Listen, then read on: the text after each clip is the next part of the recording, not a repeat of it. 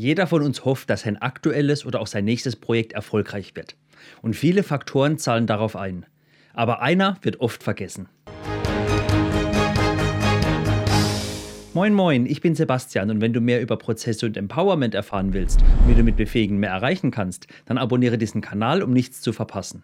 Wer kennt es nicht? Ein neues Projekt steht an oder es ist ganz spontan bereits gestartet und man hat schon jetzt das Gefühl, irgendwie läuft es nicht und jeder arbeitet genauso wie immer weiter. Aber warum ist das so? Es gibt zwei Lager von Meinungen und natürlich auch noch viele kleine dazwischen.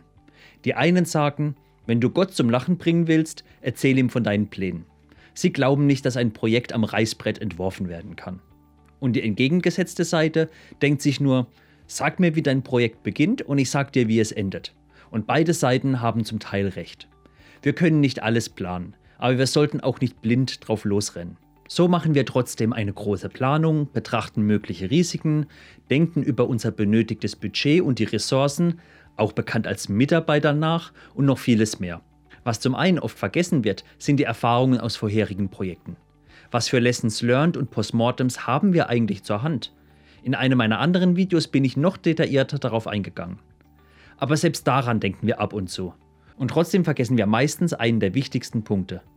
Eines meiner Projekte lief nach Jahren immer noch sehr gut. Das Team harmonisierte, die Ergebnisse stimmten, die Velocity war gut, es hat also richtig Spaß gemacht. Wir hatten auch viele Dinge aus der Vergangenheit gelernt und anders gemacht. Kleinere Teams, keine unerreichbaren Deadlines und noch viele andere Dinge. Und wenn mich jemand gefragt hat, warum es klappt, was denn meine Lösung wäre, war meine Antwort immer, weil wir ein tolles Team sind. Jetzt ist aber die Frage, was heißt in diesem Kontext toll? Die Leute waren erfahren, sie haben miteinander gesprochen, sie hatten Spaß und sie hatten auch ein gemeinsames großes Ziel. Das hatten sie aber nicht schon immer. Auch sie waren in Projekten, die schlecht liefen.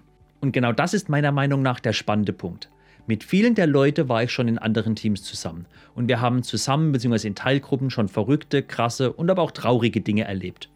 Was wir aber in diesem Projekt am Anfang und auch währenddessen gemacht haben, wir haben darüber gesprochen. Wir haben uns die Frage gestellt, wie will ich oder wir nicht mehr arbeiten?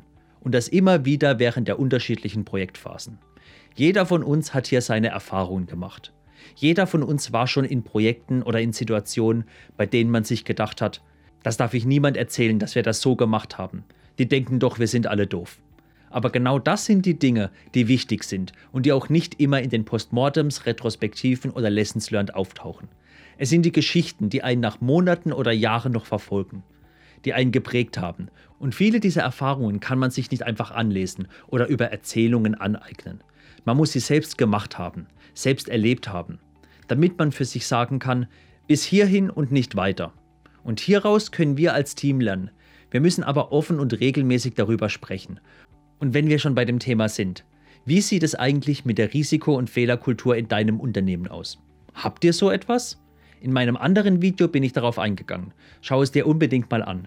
Und hat mein Video dir gefallen, dann habe ich mein Ziel erreicht und würde mich über einen Daumen nach oben freuen. Und abonniere meinen Kanal, damit du mehr über Prozess und Empowerment erfährst und nichts verpasst.